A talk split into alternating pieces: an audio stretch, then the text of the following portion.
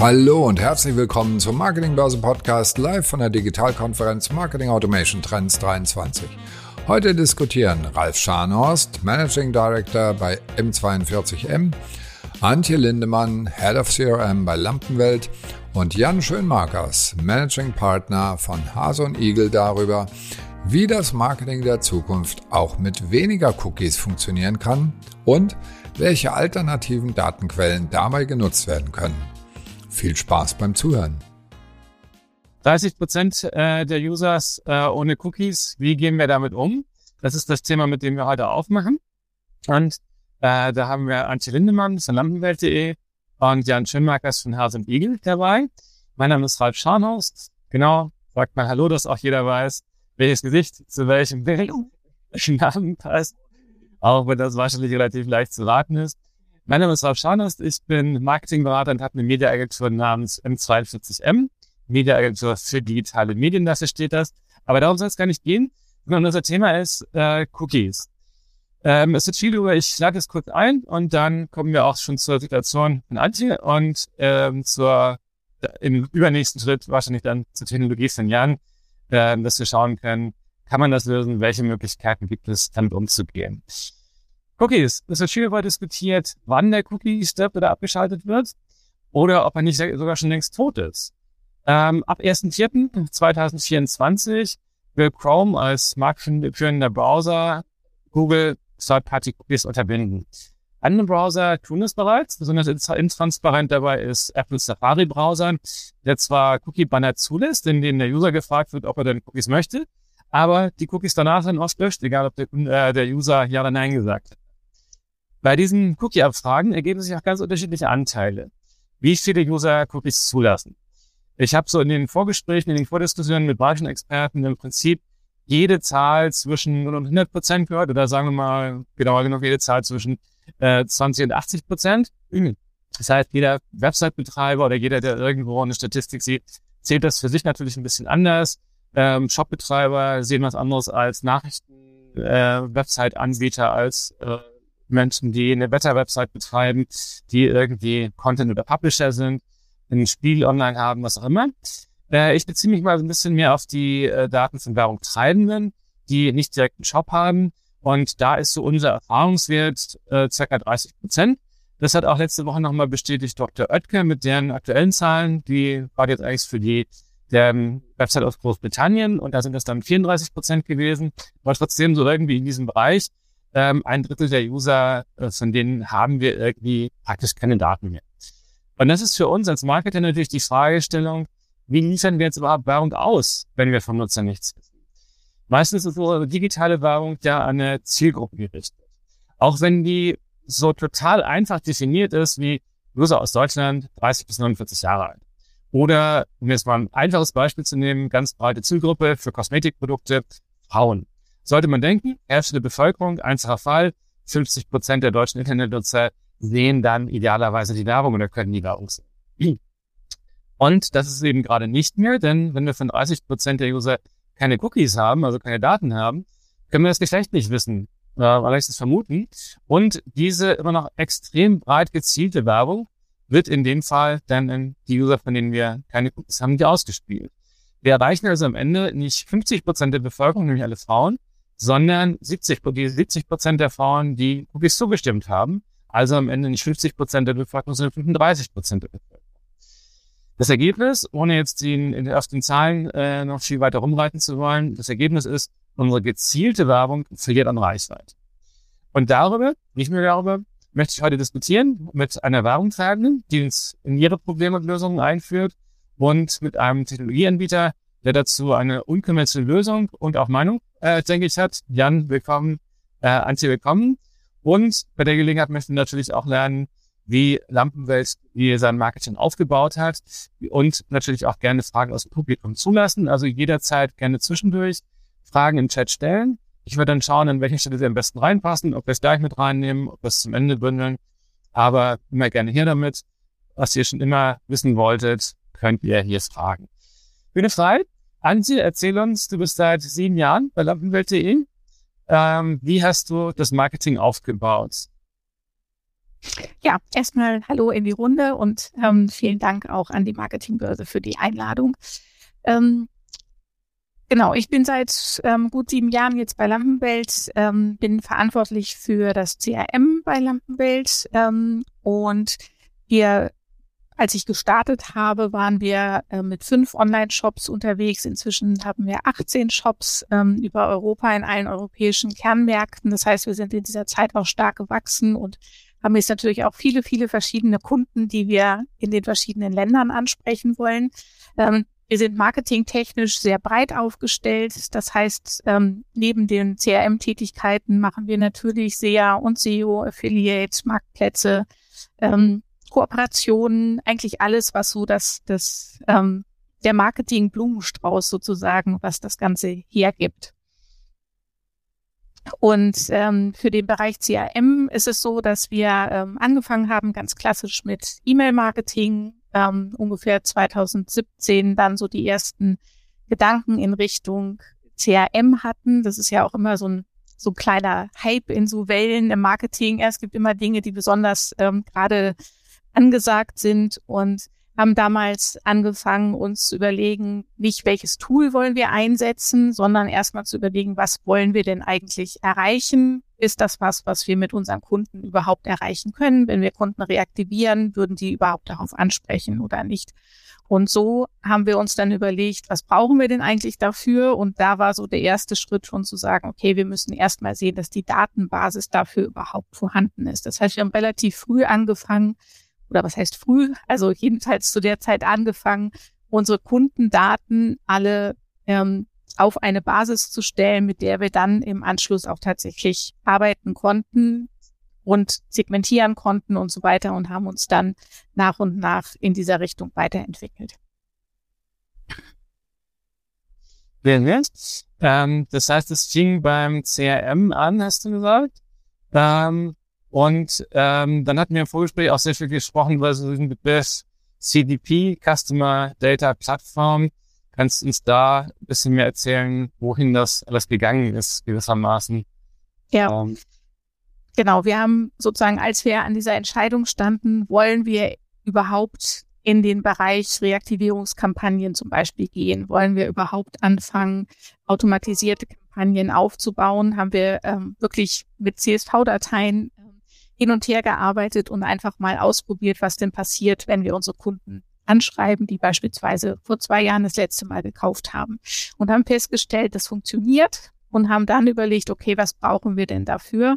Haben uns damals dann ähm, verschiedene Anbieter angesehen, haben denen auch tatsächlich so einen kleinen Use Case oder mehrere Use Cases an die Hand gegeben und gesagt, das genau ist unser Setup mit verschiedenen Ländern. Das und das möchten wir gerne ähm, damit erreichen ähm, und könnt ihr auf der Datenbasis, also hier habt ihr mal einen anonymen Datensatz sozusagen, zeigt uns mal, was ihr mit diesen Daten in eurer Plattform für uns tun könnt. das war, glaube ich, ein sehr guter Ansatz, ähm, weil wir eben sehr genau gucken konnten, passt das zu uns. Also ich glaube, es gibt eben nicht die eine Lösung, nicht eine die Customer Data Plattform, es gibt nicht die Marketing Automation, sondern man muss wirklich einfach gucken, was passt zu dem Unternehmen, was passt zu den Kunden, was passt zu der sonstigen IT-Architektur und ähm, was ich auch aus der Erfahrung gelernt habe, man sollte auch nicht unterschätzen, wie stark das Handling sozusagen über den Erfolg einer Plattform im Unternehmen entscheidet. Das heißt, es nützt mir nichts, wenn ich eine Plattform, eine Customer Data Plattform oder auch eine Marketing Automation implementiere, mit der die Mitarbeiter oder ein Großteil der Mitarbeiter nicht zurechtkommen. Ja, also darauf wäre so ein kleiner Tipp für diejenigen, die vielleicht gerade an dieser Stelle stehen, ähm, darauf zu achten, das Handling wirklich auch zu testen, um zu gucken, ob alle gerne damit arbeiten. Denn nur wenn ich das mache und wenn ich keine technischen zu großen Hürden aufbaue, dann habe ich nachher auch die Akzeptanz im Unternehmen und kann wirklich die vollen Potenziale dieser Lösung ausschöpfen. Ja, Usability ist ja schon so ein gutes Stichwort, ähm, weil da würde man jetzt ja tendenziell erstmal denken, das ist so ein Fall für die Standard die größten im Markt, dass man einfach mal sagt, wir fangen mal an mit Google oder Facebook, laden da unsere E-Mail-Adressen hoch und gucken, welche Kunden wiedererkannt werden und was man daraus machen kann. Aber das ist, wie gesagt, ist eigentlich bei euch gar nicht so erfolgreich gewesen oder nicht das, wofür ihr euch am Ende entschieden habt? Ähm, also das, was die Customer Data Plattform macht, ist ja sozusagen die eigenen Kundendaten zu klassifizieren. Also einen Ort zu schaffen, wo alle eigenen Kundendaten drin sind. Ähm, das Setup, was wir im Moment haben, ist wirklich so, dass wir ein System haben, in dem alle Kundendaten liegen und in diesem System können wir tatsächlich auch mit diesen Kundendaten arbeiten. Das heißt, wir segmentieren dort, wir können nach Lifecycle, nach Kaufverhalten, nach, ähm, nach ähm, Wertigkeit der Kunden und so weiter verschiedene Segmente bilden und können die wiederum auch nutzen, um sie an soziale Medien, also an Facebook, an Google und so weiter zu übergeben und dort ähm, entweder gezielt Werbung für diese Kunden ausspielen zu lassen oder auch Lookalike Audiences zu bilden, um dann entsprechend ähnliche Interessengruppen zu finden. Also die Vorsegmentierung wird bei euch statt und dafür genau. habt ihr für, nach langen Tests für eine Software entschieden, mit der ihr das so mitteilen. Genau. Also das ist sozusagen so ein bisschen in Richtung Vorarbeit für die ähm, Third-Party Cookie-less Future, würde ich mal sagen. Ähm, andererseits haben wir natürlich auch ganz klassisch das, was alle Werbetreibenden letztendlich machen, also ganz normale Anzeigen bei Facebook oder Google schalten beispielsweise. Mhm. Ähm, ja, damit haben wir sozusagen einerseits das, was ihr, also im Prinzip die Kundendaten, die ihr intern verarbeitet, auch schon wie ihr sie extern nutzt. Und es ist natürlich auch im Shop die, die übliche Personalisierung des Shops, der, der Angebote, die ihr damit eben äh, vorantreiben könnt. Lookalikes hatten wir schon, genau. Und ähm, du hast gesagt, dass ihr das aber ein bisschen zur Printwerbung auch äh, treibt, sozusagen aus eurem ähm, Immersys-System hattest du gesagt, eben äh, dementsprechend bis hin zur Printwerbung rausfließen zu lassen. Ja. Natürlich in diesem ganzen Setup ähm, in Richtung, es wird schwieriger, Third-Party-Cookies in der Zukunft irgendwo zu haben und auch Zielgruppen zu bilden, muss man sich natürlich überlegen, was mache ich denn und wie schaffe ich es denn trotzdem noch viele Neukunden zu generieren, aber andererseits eben auch die Bestandskunden wirklich gut anzusprechen und zu halten. Und da glaube ich, ist im Moment auch so ein bisschen so eine Trendwende, wenn ich mich bei vielen umgucke, hin zu dem alten und totgesagten Print sozusagen. Also viele fangen jetzt wieder an, Printwerbung zu versenden ähm, und damit Bestandskunden zu bespielen, aber sicherlich auch um Neukunden zu generieren. Auch da gibt's ja äh, interessante Ansätze zu, aber ähm, ich glaube, es ist ein gutes Mittel, um nicht ständig, aber bestimmte Zielgruppen wirklich wieder in den Shop zu bekommen. Ja, also mhm. wenn ich mir anschaue, ähm, wenn ich, wenn ich Printwerbung jetzt nicht einfach nach einer Gießkanne an meine Kunden schicke, sondern wenn ich mir wenn ich ganz viel teste, das ist ja letztendlich sowieso das A und O, finde ich, ähm, in dem ganzen Marketingmix. Ja, ich muss immer testen, was funktioniert bei meiner Zielgruppe in meinem jeweiligen Land am besten. Ja. Und wenn ich das teste und wenn ich da verschiedene Zielgruppen mir anschaue, dann erkenne ich mit der Zeit, wo konvertieren denn eigentlich die Printmailings am besten beispielsweise. Und dann kann ich mich eben weiter auf diese Zielgruppe konzentrieren merke vielleicht, dass eine andere Zielgruppe über andere Kanäle viel besser zu erreichen ist.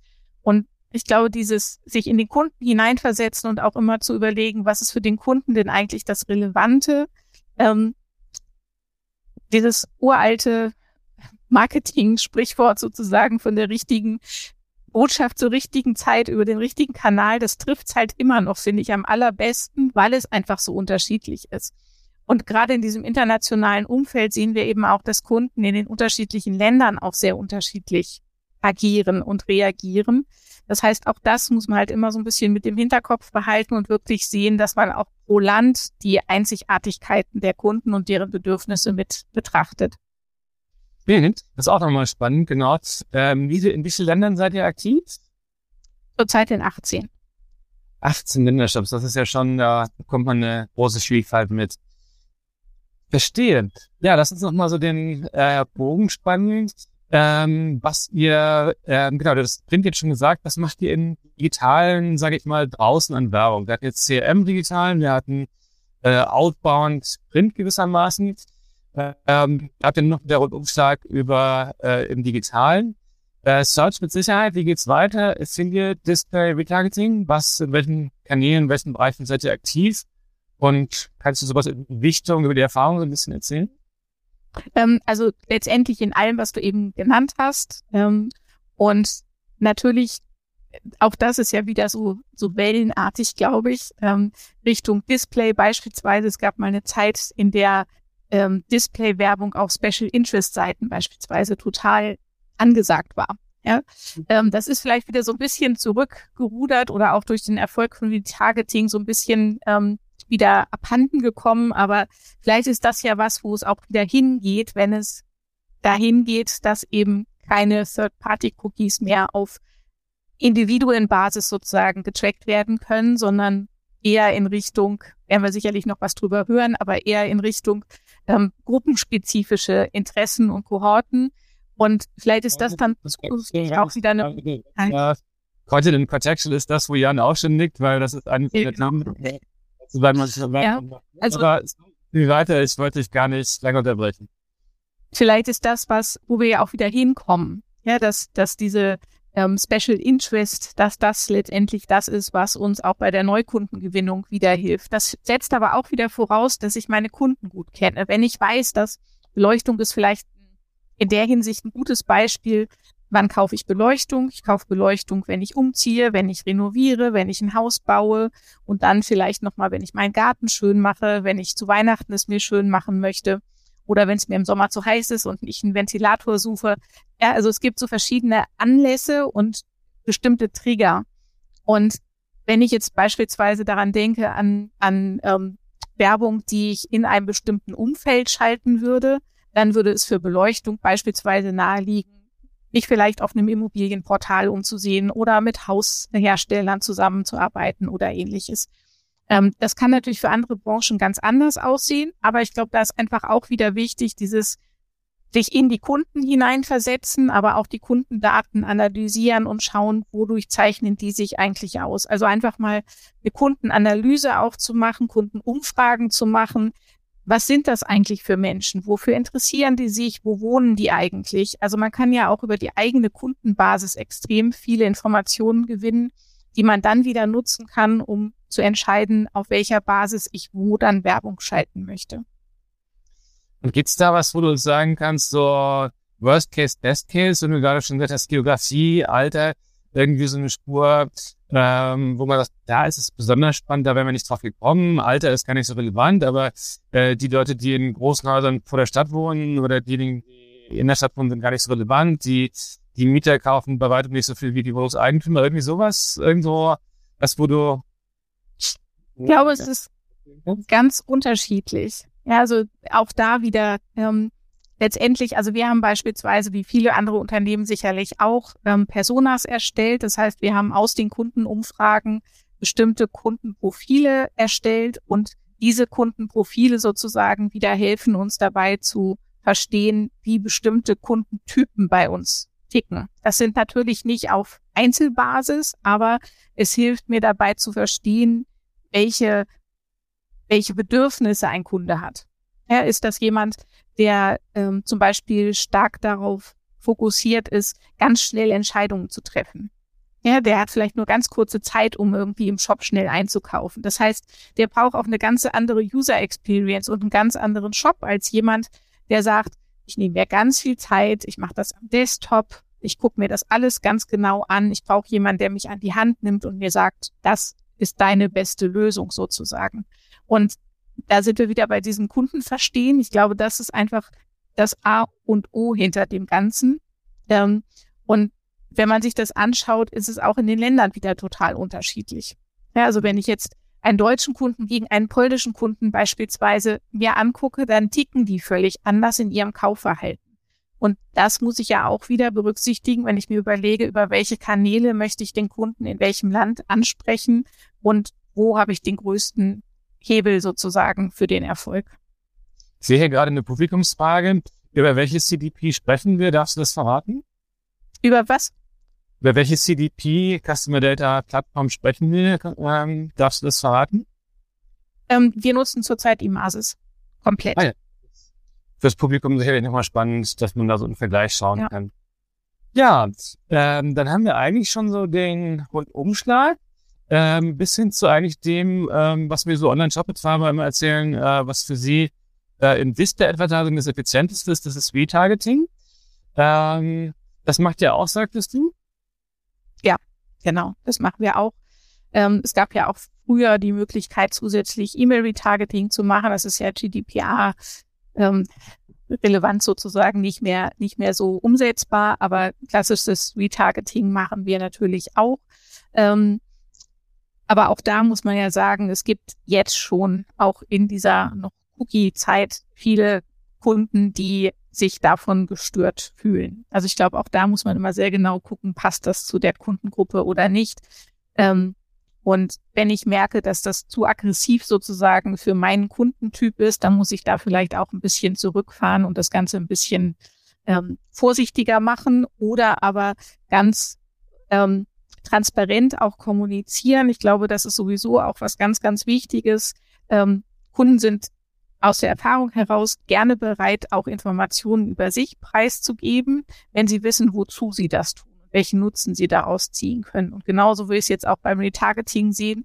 Wenn ich auf meiner Website ganz transparent mache, wir nutzen das, aber du, lieber Kunde, hast selber die Möglichkeit, dich davon abzumelden, indem du in deinem Browser die und die Einstellungen änderst, dann habe ich sozusagen dem Kunden an der Stelle wieder ein Stück Vertrauen geschenkt und er bekommt das hoffentlich auch in mich, so dass ich dann eine gute Kundenbeziehung auf dieser Basis aufbauen kann. Und da sind wir genau wieder bei möglicherweise diesen 30 Prozent oder falls du von euch eine Zahl verraten magst, äh, denn die Cookies abschalten. Ähm, also ohne jetzt eine genaue Zahl nennen zu wollen, ähm, auch da wieder ist es sehr unterschiedlich in den Ländern tatsächlich. Ähm, mhm. Also wir haben da sicherlich Ranges von, ich würde mal sagen, zwischen 10 und 20 Prozent Unterschied, auch in den verschiedenen europäischen Märkten. Es gibt durchaus Länder, in denen es offenbar ganz, ganz normal ist, ähm, einfach Ja zu sagen und Cookies zu akzeptieren und andere, in denen es ein bisschen kritischer gesehen wird. Ähm, dazu gehört sicherlich auch Deutschland, weil das einfach so das ähm, datenschutzkonforme Land ist, glaube ich, ähm, und wo es ja auch immer ein bisschen Herausforderungen gibt mit dem Thema. Ja, ich hatte gerade am Wochenende die Diskussion. Ich glaube, Deutschland ist insofern auch ein Spezialfall, weil wir ja schon auch die Geschichte der Stasi noch kennen und daher das Land sind, äh, in dem Datenmissbrauch in der Geschichte wirklich ganz wirklich verankert ist. Und das wird auf diese Dimension jetzt in, wenn wir Richtung Westen denken, auf alle Fälle in Spanien, Frankreich, der Schweiz und so weiter ja so nie stattgefunden. Das ist auch eine Sache in Deutschland, wo man, glaube ich, mit der Zeit die Erinnerung vergisst und was jetzt aufs Digitale auch nicht so übertragbar ist, aber trotzdem diese Sensibilität, was passiert mit meinen Daten, ist, glaube ich, in Deutschland auch historisch gewachsen. Das kann man einem Amerikaner, glaube ich, auch überhaupt so nicht erklären, ohne die deutsche Geschichte noch einmal komplett ja. mit erklären gewissermaßen. Und deshalb müssen wir, glaube ich, auch gerade in Deutschland die Sensibilität der User in dem Bereich besser verstehen. Was mich aber auch schon gleich wieder zu dem Thema bringt, wenn wir dann äh, von einem gewissen Anteil, ob es jetzt 30 Prozent sind oder mehr oder weniger, äh, keine Daten haben, dann haben wir die Möglichkeit, das gewissermaßen als Lookalikes zu definieren. Das wollte ich mit euch beiden diskutieren, da auch äh, eine Jan mit reinbringen. Was meint ihr? Äh, sind Lookalikes das neue Retargeting? In dem Sinne, dass wir früher, wenn wir 100, früher äh, 1000 User im Retargeting hatten, waren das 100 Prozent, denen wir die Cookies setzen konnten. Vielleicht. Oder damals nicht so ganz. Aber dann haben wir heutzutage vielleicht außer statt diesen 1000 Usern nur noch 700. Bekommen die restlichen 300 ja aber eigentlich, wenn wir eine Lookalike-Kampagne machen, weil die ja Ähnlichkeit mit unseren Retargeting-Usern haben, nur dass wir eben den Retargeting-Cookie äh, so nicht äh, mehr setzen können, weiterverfolgen können, adressieren können. Daher sind, äh, Frage an euch beide, äh, sind Lookalikes das neue Retargeting? Wer mag zuerst? Jan, du vielleicht? Ich habe heute noch gar nichts. Ich denke ja. Also man und zwar, weil Lookalikes die gleichen Stärken, aber auch die gleichen Schwächen haben wie Retargeting. Beides ist ja wirklich äh, nicht aus einer Nutzermotivation raus äh, und auch nicht aus dem Verständnis, warum die Leute sich für das Produkt äh, regieren, das, äh, interessieren. Das ist eigentlich ja kein strategisches Targeting, sondern beim Retargeting geht man eben über die, die schon aus welchem Grund auch immer äh, im Shop waren oder früher irgendwo Newsletter-Verteiler, E-Mail-Verteiler etc. Und bei den Lookalikes nimmt man quasi die äh, Nutzer, von denen man Cookies hat und deren Verhalten als Blueprint und äh, definiert daraus äh, statistischen Zwilling und sagt, wo sind denn so ähnliche, beziehungsweise die Vermarkter tun es dann. Das funktioniert, genauso wie auch Retargeting funktioniert, aber ähm, es funktioniert halt unter Umständen aus den falschen Gründen und äh, damit auch nicht immer mit optimaler Effizienz. Ich halte das nicht für, ich halte es für einen sinnvollen Schritt, aber nicht für der Weisheit letzten Schluss deswegen, äh, weil man bei den Lookalikes äh, noch weniger Einfluss darauf hat, warum wird das Ding jetzt überhaupt ausgespielt, wem wird es ausgespielt und was sind die Kriterien. Das ist relativ opak, was die Plattformen dahinter machen. Und es muss nichts mit meinem äh, Produkt zu tun haben. Es kann auch aus völlig sekundären Gründen äh, sein, was jetzt für ein Merkmal konkret verwendet wird von dem äh, Audience-Verhalten. Das muss damit auch nicht prädiktiv sein, also gutes Vorhersage, dann für meinen Kundenwert dahinter. Und das ist dann immer noch der Punkt. Auch eine Klickrate kann ich optimieren, auch eine Conversion-Rate kann ich optimieren, aber was sammle ich dahinter wirklich für einen Kundenwert ein und für eine Kundenloyalität? Und das ist in der Regel getrieben durch ein persönliches Interesse und durch eine Kundenmotivation, durch eine Nutzermotivation. Und da ist ja rein gar nichts in irgendeiner Lookalike oder ein Retargeting enthalten. Deswegen auf jeden Fall sinnvoll und hat viele Ähnlichkeiten. Insofern, naja, man kann sagen, es ist das neue Retargeting. Um, aber äh, du hast ja auch vorher gesagt, Retargeting ist oft das äh, effizienteste für Shops. Da würde ich ein Fragezeichen hintersetzen. Also es ist auf jeden Fall nicht das, was ich als Hauptstoßrichtung empfehlen würde. Da bin ich völlig dabei. Ähm, also sehe ich auch so. Auch an dich noch die Frage. Ja. Also erstmal auch zu dem letzten Punkt vielleicht an ähm, Retargeting. Ich sehe das auch nicht als, ähm, weiß nicht, auf wen du dich eben bezogen hast, aber es wäre jetzt für mich nicht der, der erfolgreichste Kanal, ja, sondern, ähm, aber so grundsätzlich, ähm, ich glaube, es geht einfach darum, ähm, Kunden an der richtigen Stelle sozusagen zu finden. Und wie ich das letztendlich mache, ob ich das durch Zufall mache. Ja, wenn ich eine Lookalike Audience habe und ich treffe vielleicht zehn Prozent in dieser Lookalike Audience, die gerade jetzt Bedarf an meinem Produkt haben und schaffe es, die in meinen Shop zu bekommen und da wiederum meine eigenen Cookies zu erheben und mit den Kunden in Interaktion zu treten, dann habe ich ja durchaus einen Erfolg an der Stelle. Aber dann ist es eben wieder, glaube ich, die größte oder der größte Hebel ist wirklich, diese Kunden dann zu loyalen Kunden zu entwickeln und dafür zu sorgen, dass die einfach auch diesen Branding-Effekt, ja, dass die, sagen wir mal, Lampenwelt jetzt, Beleuchtung, Lampenwelt, das müssen die einfach im Kopf haben und da hinzukommen letztendlich. Und über welchen Weg ich das dann erreiche, ähm, ist am Ende zweitrangig. Also ich glaube, man muss einfach mit vielen Möglichkeiten spielen. Ja, und ich finde, es gibt so viele, ähm, ja auch ähm, es gibt ja auch Retargeting letztendlich für eigene Kunden. Ja, wenn ich mir die, die Printentwicklung angucke, wenn man sich mal auf den Konferenzen umhört, ähm, beispielsweise Möglichkeiten, dass schon Printmailings an diejenigen geschickt haben, äh, geschickt werden, die Warenkorbabbrecher sind. Ja, das ist auch eine Art von Retargeting, aber ein Retargeting der eigenen Kunden ja letztendlich, die ich sozusagen nochmal dazu bekommen möchte, meinen Warenkorb abzuschließen. Oder Vielleicht geht es ja auch stärker dahin, was ja auch schon viele ähm, letztendlich machen, alles, was mit Kundenwerben Kunden zu tun hat.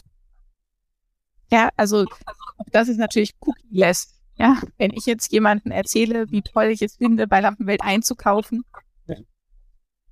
Also die Abgabe vom Rabattcode beispielsweise, dass jemand in der Bestellung, in der Leasewoche im Karton was wiederfindet, wenn er diesen Rabattcode können wir Kunden Freunde weitergeben. Genau, das machen ja viele Unternehmen. Ja. Ähm, also ob es jetzt ähm, Kosmetikhersteller sind oder ähm, auch, also viel in vielen Branchen wird das ja inzwischen auch ja, verwendet. Verstehe, das heißt, wir haben im Prinzip auch schon eine ganze Menge Möglichkeiten gefunden, die wirken wie Retargeting, die diese Idee ähm, weiterentwickeln, aber eben inzwischen schon weiter fortgeschritten intelligenter sind und dabei noch nicht mal zwingend digital sind. Wenn ihr das nächste Mal live bei unseren Experten-Roundtables mit dabei sein wollt, schaut mal auf digitalkonferenz.net vorbei. Dort findet ihr immer das Programm unserer aktuellen Digitalkonferenz. Ähm, dreht sich also auch so ein bisschen der Punkt zurück sozusagen, was können wir im Digitalen machen? weil da sind wir jetzt an dem Punkt, die Datensituation wird schlechter. Jetzt sind wir ja schon hier relativ alte Hasen. Jan darf ich Hase nennen, dann ist schon meist Hase und Igel. Äh, Antje hat mir im Vorgespräch auch erzählt, dass sie äh, schon mit AOL äh, online gegangen ist, als Boris Becker dafür noch Werbung machte. Und ja. auch ich, glaube ich, 25, 26 Jahre in der Branche, ähm, so dass wir noch gelernt haben, ja, äh, wenn man Menschen äh, gewinnen will, die sich für Lampen interessieren, dann geht man auf Websites, die sich mit Lampen beschäftigen, mit Inneneinrichtungen, mit Design, mit Architektur. Ähm, was auch immer beschäftigen, die gute alte Umfeldplanung. Inzwischen heißt das eben Content, Protection, wie auch immer man das nennen mag. Aber das bringt uns eben so zu diesem Punkt, wenn wir weniger Daten haben, ähm, was können wir machen? Was sind so eure Herangehensweisen?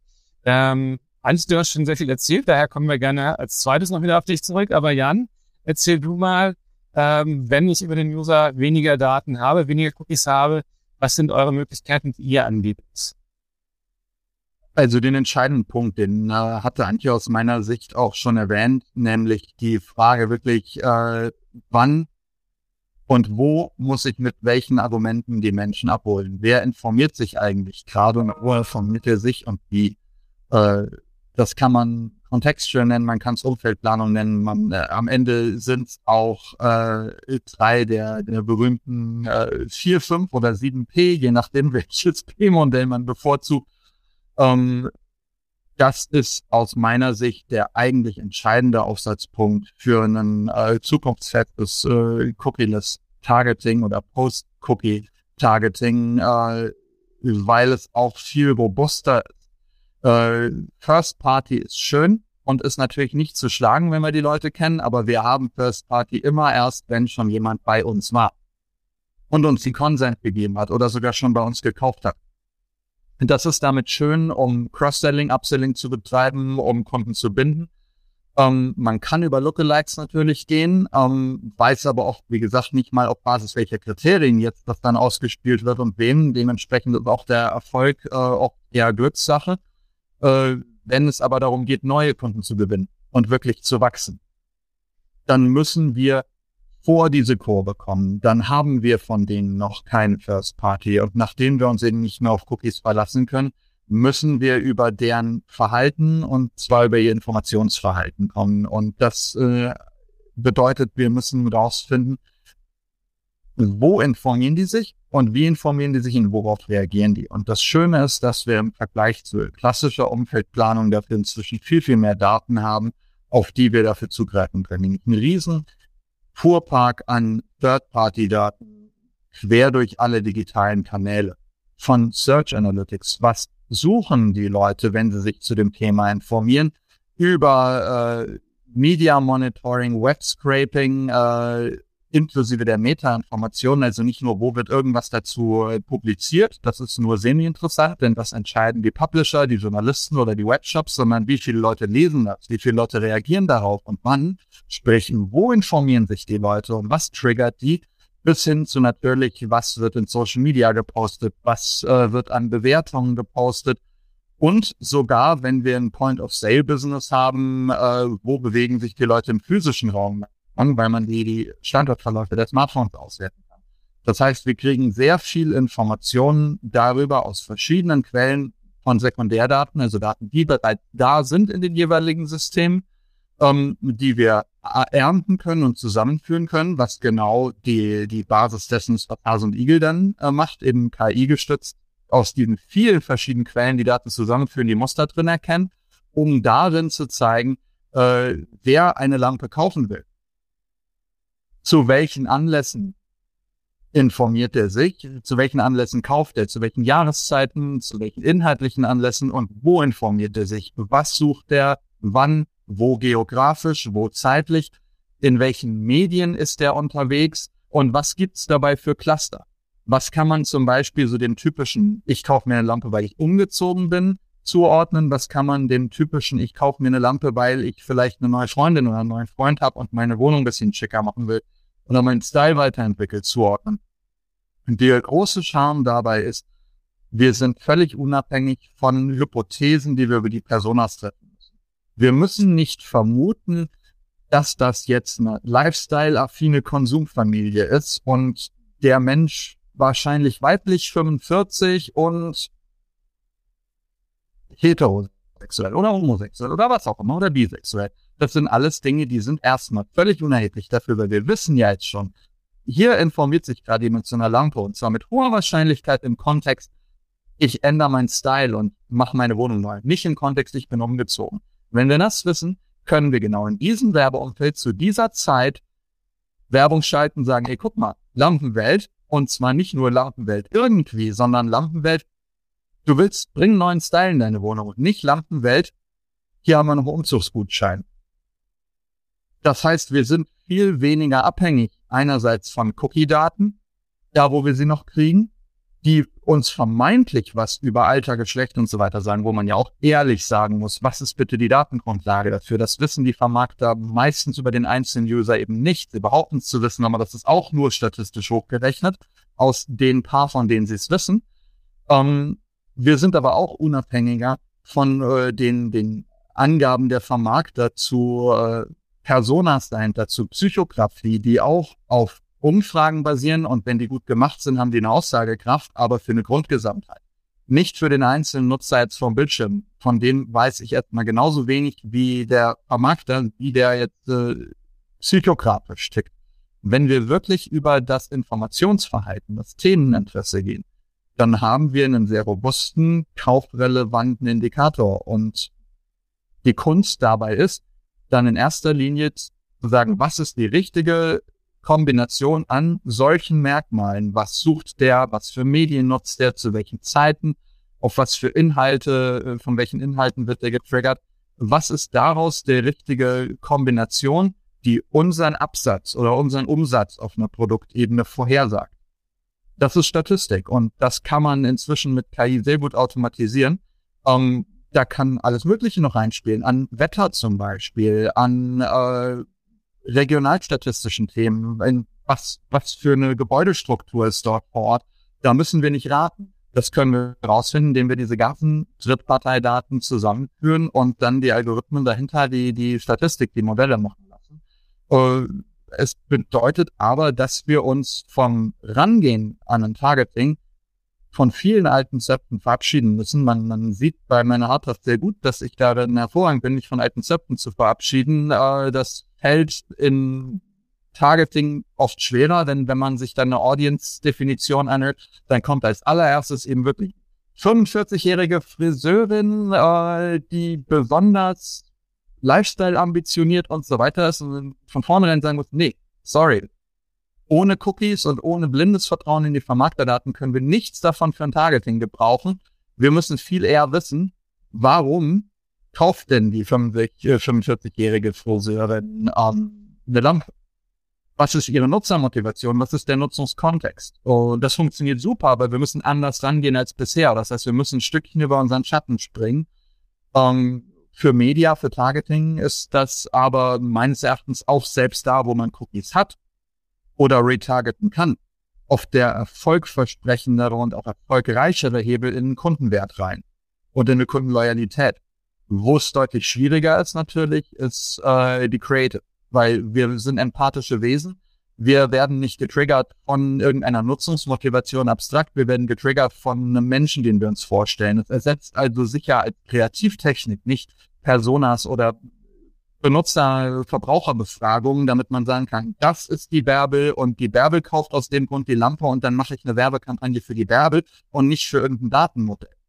Aber für, für Targeting, für Mediaaussteuerung ähm, brauche ich vieles von diesen Persona-Merkmalen nicht zwingend und brauchte das ehrlich gesagt auch vorher nicht. Also da haben uns die Cookies ja so eine Scheinsicherheit gegeben, wer da vermeintlich uns gegenüber sitzt. Hat jetzt hat der Jan dir deine Persona was sagen?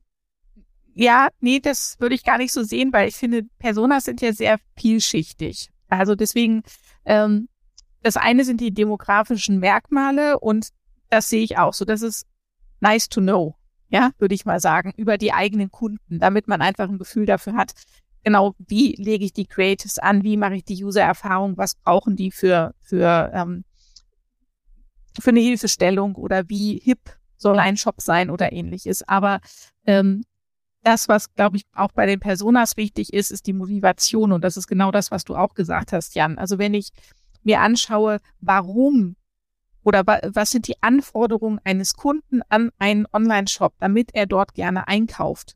Das ist eine ganz andere Herangehensweise. Ja, wenn ich sage, das ist jemand, der braucht beispielsweise, ähm, dem ist es total wichtig, dass, ähm, keine Ahnung, der Shop Trusted Shops Siegel hat. Ja, weil er gerne Sicherheit hat. Ähm, das ist was anderes als jemand, der, ähm, dem es super wichtig ist, dass er auf Instagram tolle Produkte posten kann. Ja. Und dann ist es egal, ob derjenige jetzt 60 oder 20 ist. Da geht es nur darum, ähm, welche Motivation hat er letztendlich, um etwas zu tun. Und das ist genau das, was du auch gesagt hast, Jan. Ich glaube, es ist wichtig, ähm, dass man das nicht vergisst. Und dann wiederum kommt eben dieser Punkt, wo man ähm, zu den Creatives kommt und da ist wieder dieses Testen, Testen, Testen. Ich könnte mir vorstellen, dass man auch bei diesen Zielgruppen die man jetzt eher so aus der Motivation herausbildet, ähm, ob das jetzt Lookalikes sind oder wie auch immer man das machen möchte, ähm, sich da ja auch weiter rantesten kann, indem diese Gruppen unterschiedlich auf unterschiedliche Visuals reagieren beispielsweise. Und dann bin ich ja wieder ein Stück weiter, bin wieder ein Stück perso personalis personalisierter an diesen Kunden dran sozusagen, ähm, weil ich wieder ein bisschen was darüber gelernt habe, was für sie relevant ist. Und das ist ja gerade Coole eben an Big Data, dadurch, dass wir aus dem ganzen Markt ja Daten erheben können, gerade im digitalen, im analogen prinzipiell auch, aber dann muss man es digitalisieren, dann ist es teurer und mit etwas Zeitbezug. Aber alles, was digital ist, da können wir ja nicht nur unsere eigenen Aktivitäten analysieren, sondern wir können auch die Werbung und die Shops und so weiter aller Wettbewerber analysieren und können da sehen, was sind denn zum Beispiel äh, Werbung, die mehr äh, Resonanz kriegen, die mehr geklickt werden? Was sind äh, Bilder äh, quer durch Social Media und Shops und so weiter, auf die mehr Leute reagieren und sehen damit auch außerhalb unserer eigenen Kundenwelt. Beispielsweise, wenn ich jetzt eine bestimmte Art Sofa verkaufen will, dann reagieren die Leute unterm Strich besser drauf, wenn da nur eine junge Frau drauf sitzt, als wenn da ein Pärchen drauf sitzt. Und da nochmal besser, wenn die ein äh, Weinglas statt einer Kaffeetasse in der Hand hält. Das ist was, was sich mit KI-gestützten äh, Bildanalysen, Textanalysen sehr gut aus dem ganzen Markt schöpfen lässt. Und dadurch wissen wir ja schon, ohne zu befragen und ohne Cookies, viel im Vorfeld. Äh, und je feiner wir da reingehen, desto besser können wir Cluster bilden, weil natürlich nicht jeder besser auf eine Frau als auf ein Pärchen reagiert. Es wird auch die geben, die besser auf ein Pärchen reagieren. Und wenn wir dann sehen, was sind denn die Unterschiede? Wie ist der Informationspfad der Leute, die eher vom Pärchen getriggert werden? Wie ist der, der von der Frau getriggert wird? Dann können wir das von vornherein in einer dynamischen Ausspielung unseres eigenen Contents in unseren Kanälen berücksichtigen und sagen, wir bauen uns eben nicht mehr unsere monolithischen Shops oder Websites hin, sondern wir haben ein sehr flexibles System, in welcher Reihenfolge wir die Produkte zeigen, was für Bilder wir zeigen, was für Teaser wir einklinken und legen unsere Modelle darauf an, dass wir möglichst vom allerersten Klick an, den jemand bei uns im Shop macht, sehen, in welches Cluster wir ihn sortieren und dann daraus entscheiden, der kriegt eher das Bild mit dem, mit, nur mit der Frau drauf oder mit dem Pärchen drauf äh, angezeigt und mit jedem weiteren Klick lernen wir noch mehr drüber und können unseren Shop, unsere Ansprache an ihn oder an sie ähm, anpassen, selbst wenn wir eben nicht den kompletten Off-Page-Pfad mit äh, Cookies nachverfolgen konnten. Ja, wobei, also das ist ja auch die Story mit der Zeit, der Zeit Facebook durchlandet, über der Meta-Konzern, muss man ja inzwischen sagen. Dieses The Creative ist ja nur Targeting im Sinne von, äh, du zeigst ein Bild und wenn das Bild es schafft, dich beim Scrollen äh, auf Facebook, auf Instagram zu stoppen, dass du hinschaust, äh, dann ist es wohl deine Zielgruppe, die äh, sich dafür interessiert, die das ansieht. Äh, da mache ich mir aber eben genau die Sorge, dass das der Unterschied ist zwischen Klickrate und Conversion Rate, dass du damit eben Motive bekommst, die zwar vielleicht die doppelte Klickrate haben, aber am Ende Drittel der Conversion Rate und dann äh, halb so einen guten CPO, äh, halb so effizient sind, äh, wie was, was man auf eine andere Art und Weise getestet hätte. Also daher vielleicht auch der, die, die Frage ein bisschen an beide, das war ganz spannend aus der Theorie, eigentlich aus der Praxis. Ähm, wie viele Testzweige, wie viele Testcases kann man aufmachen, nach wie vielen Variablen äh, kann man das machen? Äh, und auch wie würde man jetzt beispielsweise das, was du sagtest in der Kreation, äh, Pärchen versus Einzelpersonen, Weinglas versus äh, Bierflasche oder was auch immer du genannt hast, Kaffeetasse. Ähm, wie viele Dimensionen kann man aufmachen, aus denen man am Ende ein valides Ergebnis, es muss ja irgendwann auch bei KI eine statistische Signifikanz erreichen. Das ist nicht mehr ganz so schlimm wie bei AB-Tests, aber trotzdem, ähm, ab wann kann eure KI eine Entscheidung fällen? Wie viele Fälle brauchst du? Und wie viele Unterschiede, wie viele Details kannst du dementsprechend verändern? Du hast das Entscheidende angesprochen, wie viele Fälle, ähm, wie viele Fälle hat man dafür? Und das ermöglicht einem äh, die Eindringtiefe der, der Variablen, die man reinnimmt. Also wie komplex kann man das Modell machen, wie viel kann man gleichzeitig parallel vorab schon testen, hängt davon ab, wie viele Fälle man untersuchen kann. Und äh, das Gute, wenn man eben über Big Data und über Third Party geht, ist, man muss ja nicht nur über die eigenen Kunden gehen, sondern man kann, wenn man zum Beispiel schaut, was man, man kann ja in Ketten vorgehen. Ich sehe an meinem Shop, was für Google-Suchen zum Beispiel prognostizieren meinen Kategorieumsatz. Da gibt's ja aber viel mehr Google-Suche, als die, die in meinen Shop finden. Also kann ich schon mal tausende, zigtausende so viele Suchen analysieren, auch von denen, die zu den Shops von Konkurrenten führen. Wenn ich weiß, bestimmte Bildmerkmale äh, haben einen Einfluss auf meine Conversion-Rate, dann kann ich alle Werbebilder im Markt danach analysieren und nicht nur meine. Und schon habe ich eine viel breitere Basis. Das heißt, ich baue mir äh, Indizienketten. Wenn ich einen Cookie habe, oder irgendein anderes First-Party-basiertes Tracking habe ich einen Beweis. Ohne Cookies in Statistik habe ich nie Beweis, habe ich Indizien. Aber wie vor Gericht reichen auch Ketten von Indizien am Ende für eine Verurteilung. Und wenn ich mir die Indizienketten gut baue, kann ich mich damit hochhebeln und kann eben aus einer breiteren Basis beurteilen als nur aus den Kunden, die ich schon bekomme. Von denen habe ich ja auch. Da habe ich das Problem normalerweise nicht. Von denen habe ich dann früher oder später auch First-Party-Daten. Nichtsdestotrotz hängt es am Ende an der Zahl der Daten, die ich kriegen kann, wie fein ich in solche Modelle reingehen kann. Ähm, wie viel brauche ich, um eine Aussage zu machen? Das hängt von der Aussage ab, die ich machen möchte. Da kann die Antwort sein, äh, beginnt bei paar hundert. Es kann aber auch die Antwort sein, beginnt bei mindestens 50.000 Datensätzen. Ähm, ich kann immer Aussagen treffen. Die Frage ist, wie tief kann ich bohren? Komme ich halt etwas unter die Oberfläche oder komme ich auf Sohle 7? Nun ist jede Erkenntnis, die ich dem Markt abtrotzen kann, eine, die mich erstmal weiterbringt, denn die Alternative dazu ist überall da, wo wir keine Cookies mehr haben, in Blindflug zu gehen oder eben äh, blind zu vertrauen, dass jetzt hochgerechnete Umfragedaten zum Beispiel von Vermarktern auch wirklich adäquat sind für diese spezifische Zielgruppe, die ich hier ansprechen möchte. Verstehe. Antje, hast du eine Meinung dazu?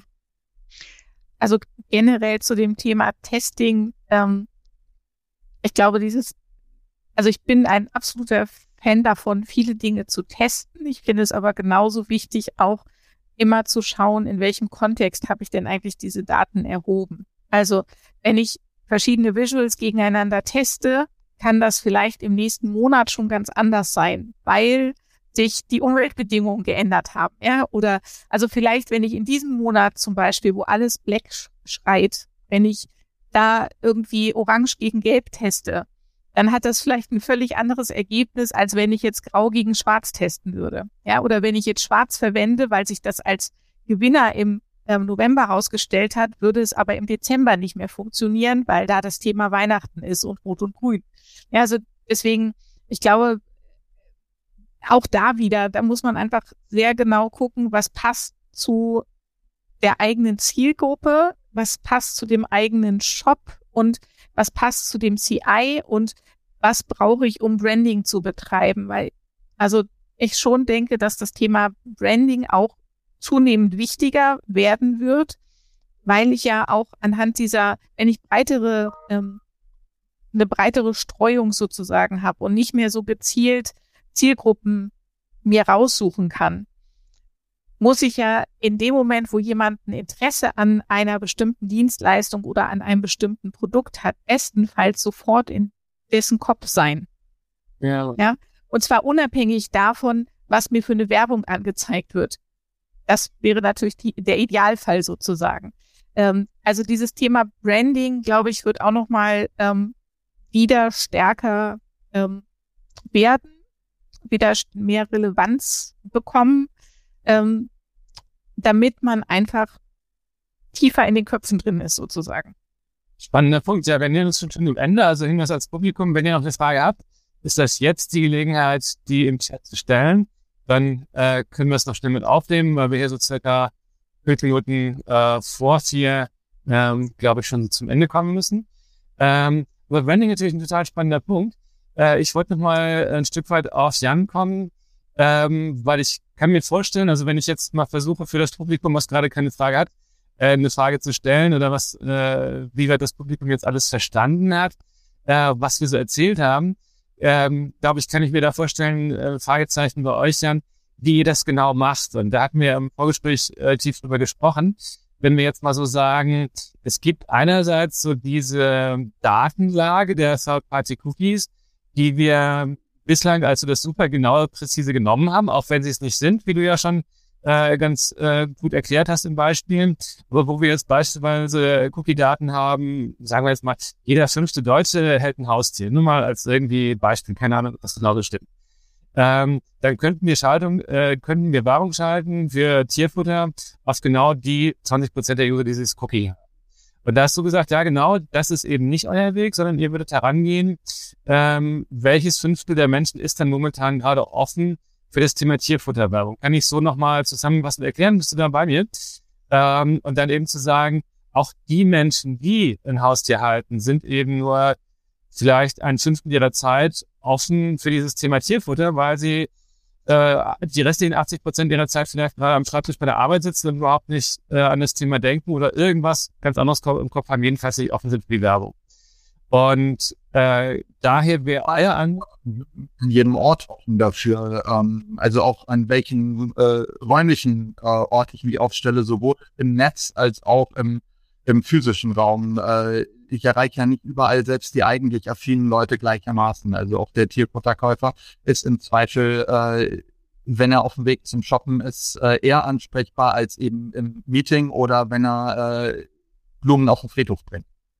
Ja, und das war der Punkt, wo du mir gesagt hast, also äh, wenn äh, du weißt, wann derjenige, der sich für Tierfutter, der der wirklich ein Haustier hat, offen ist für das Thema, dann ist das eben vielleicht auch genau dieses Fünftel dass du sagst, äh, wir spielen das nur am Samstagnachmittag aus oder nur am Wochenende, das ist ein Fünftel der Wochenzeit.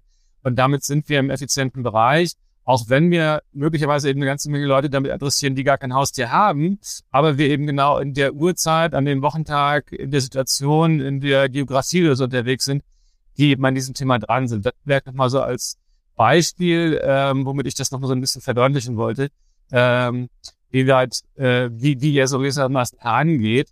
Das wollte ich vielleicht noch mal ein bisschen genauer äh, aufzeigen, möchte aber vielleicht noch mal ein bisschen nachbohren, ähm, sozusagen im, im Sinne des Publikums, wo ihr ihre Daten denn so genau bekommt. Also habt ihr sozusagen eine eigene Suchmaschine, mit der ihr alles einsaugt, was, was Menschen öffentlich auf Social Media posten, dann wertet das aus nach Uhrzeit, Ort, Geografie, ähm, welche, sozusagen, wo, woher bezieht ihr eure Daten? Kannst du das vielleicht noch ein bisschen genauer erzählen?